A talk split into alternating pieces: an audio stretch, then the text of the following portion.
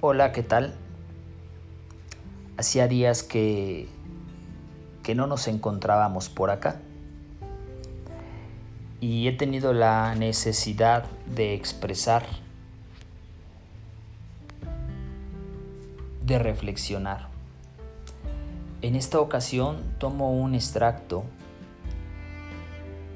de una obra de Alejandro Ramos que lleva por título Job y el sentido del sufrimiento.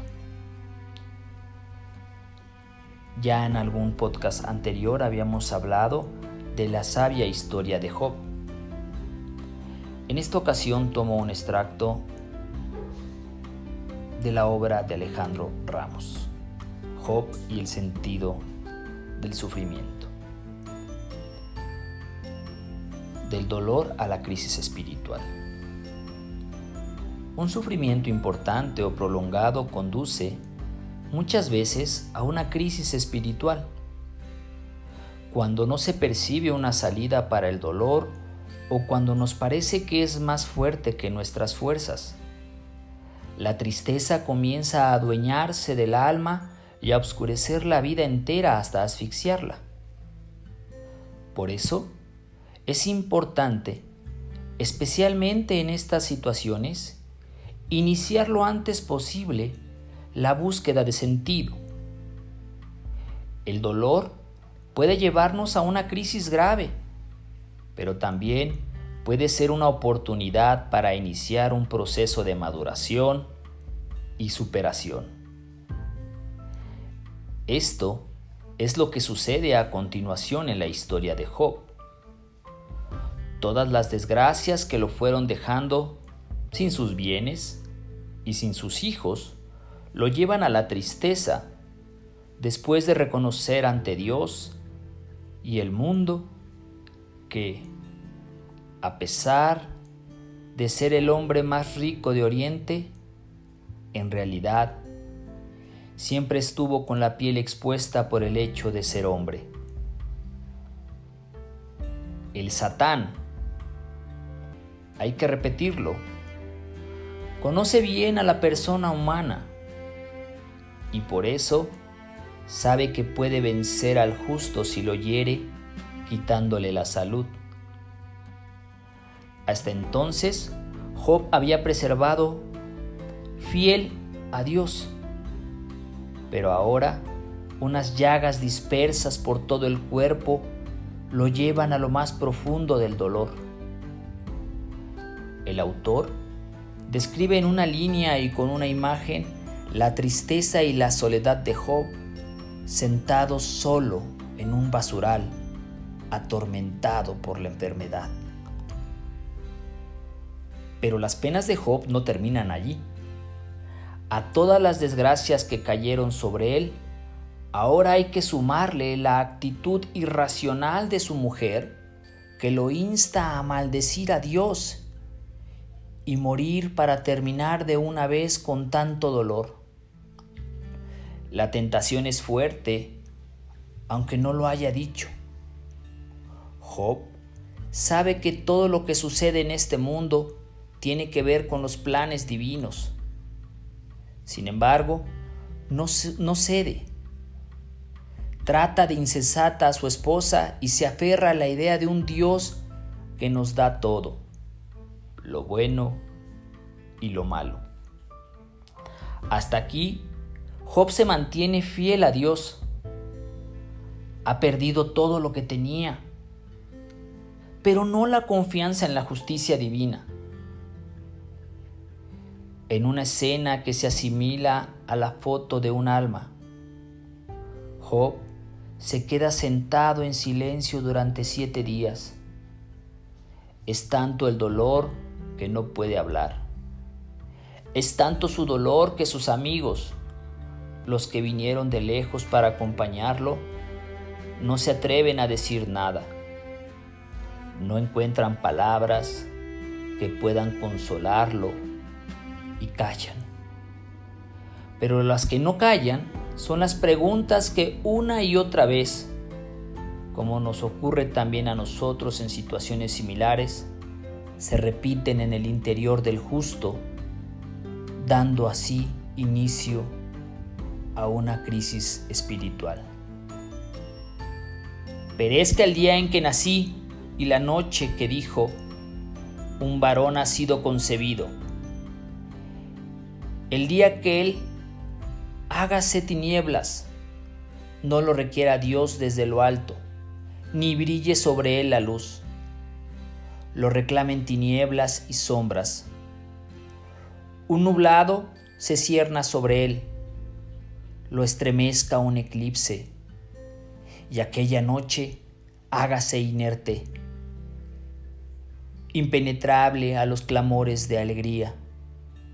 Sean tinieblas las estrellas de su aurora, la luz espera en vano y no vea los párpados del alba. Porque no me cerró las puertas del vientre donde estaba ni ocultó mis ojos al dolor?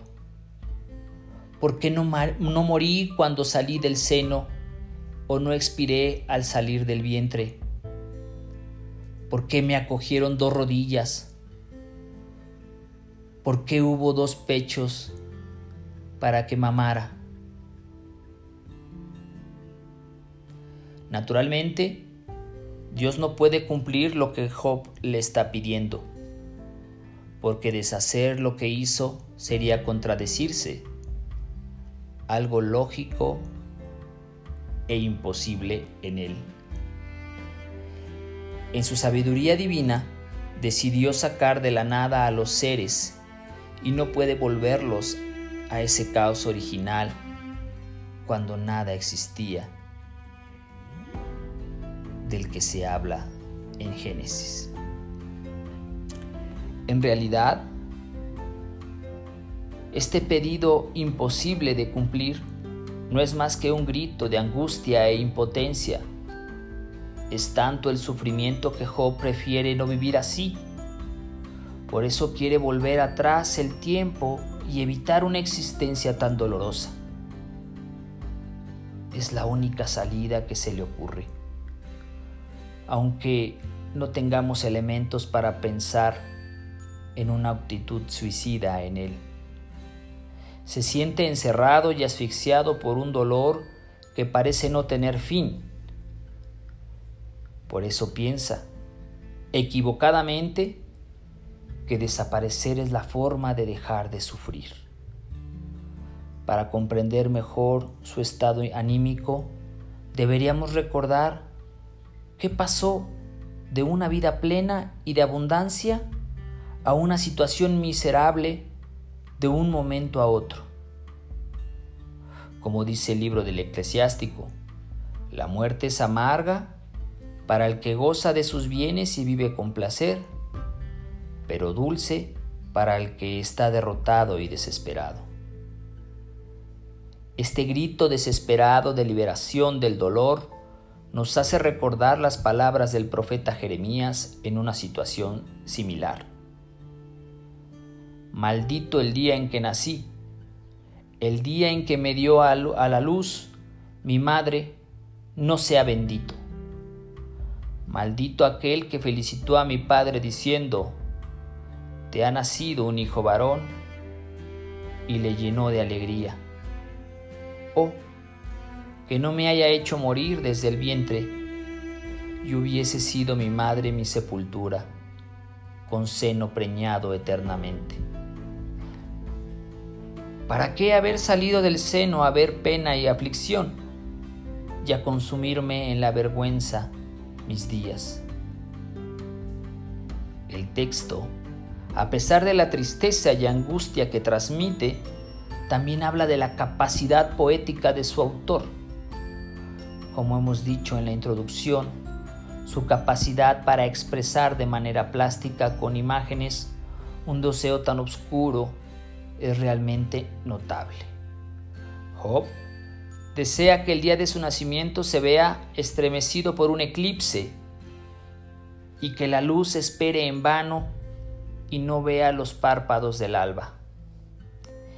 Este pasaje deja así entrever una profunda crisis espiritual, pues el protagonista de esta historia ya no quiere la vida que Dios le ha dado.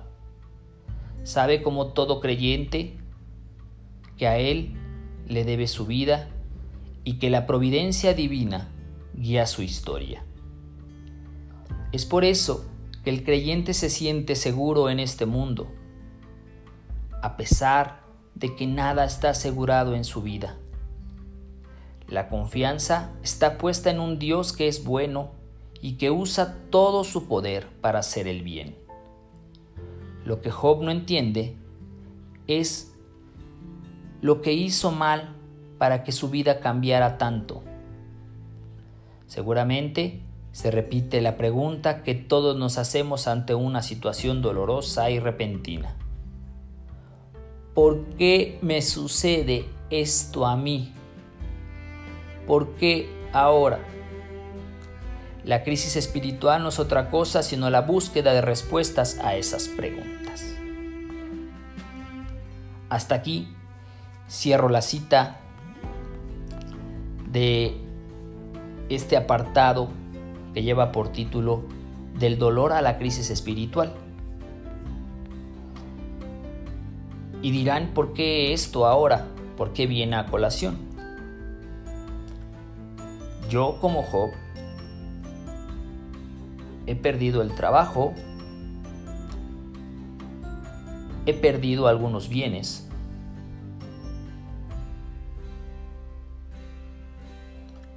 pero no he perdido la fe.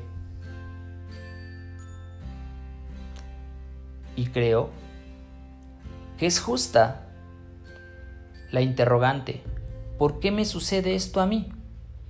¿Por qué ahora? Las interrogantes son precisas, pero como bien dice el autor, es momento de estas situaciones difíciles dar inicio lo antes posible a la búsqueda de un sentido. Si como en mi caso no aprovecho esta coyuntura compleja para buscar y tener sentido, entonces sí, es factible pasar del dolor a la crisis espiritual por mucho tiempo. Mi fe en Dios, mi fe en su sabiduría está puesta. Y es en mí entonces ubicar lo antes posible en este espacio cuál es mi verdadero sentido a partir de esta coyuntura de dolor. Como siempre, muchas gracias. Buena noche, buen día, buena tarde. No importa el tiempo ni el lugar, sino el mensaje que se quiere transmitir. Nuevamente Job, sí, nuevamente Job nos pone en la encrucijada del dolor a la crisis espiritual, pero sobre todo a la búsqueda lo antes posible de sentido. Muy buena noche.